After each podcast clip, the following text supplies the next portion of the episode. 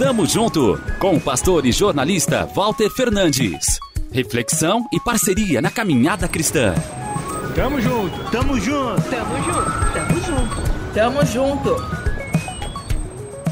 O profeta Isaías direcionou as palavras de seu livro aos cidadãos de Judá, povo com uma economia próspera, mas um coração duro, que adorava os diversos deuses que apareciam pela frente. Os homens ricos ainda faziam progredir seus negócios explorando os pobres. Era também gente que se preocupava com as ameaças à segurança nacional e achava que a solução era ter políticos inteligentes ao invés de fazer o que Deus mandava. Falta de justiça e amor, quase um espelho do mundo de hoje. Assim como na Judá daqueles dias, pessoas oprimem os menos favorecidos, espremem o próximo até não poderem mais, visam só o lucro. Cadê a justiça nisso tudo?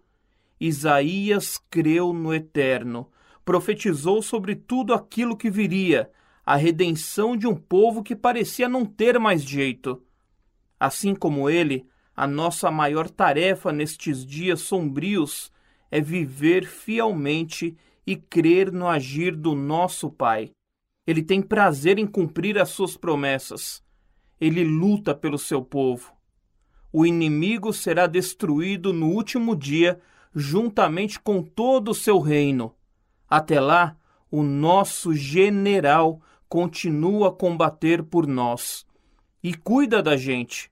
O bom jardineiro nos coloca em boa terra, rega diariamente, tira toda espécie de peste que busca nos sufocar.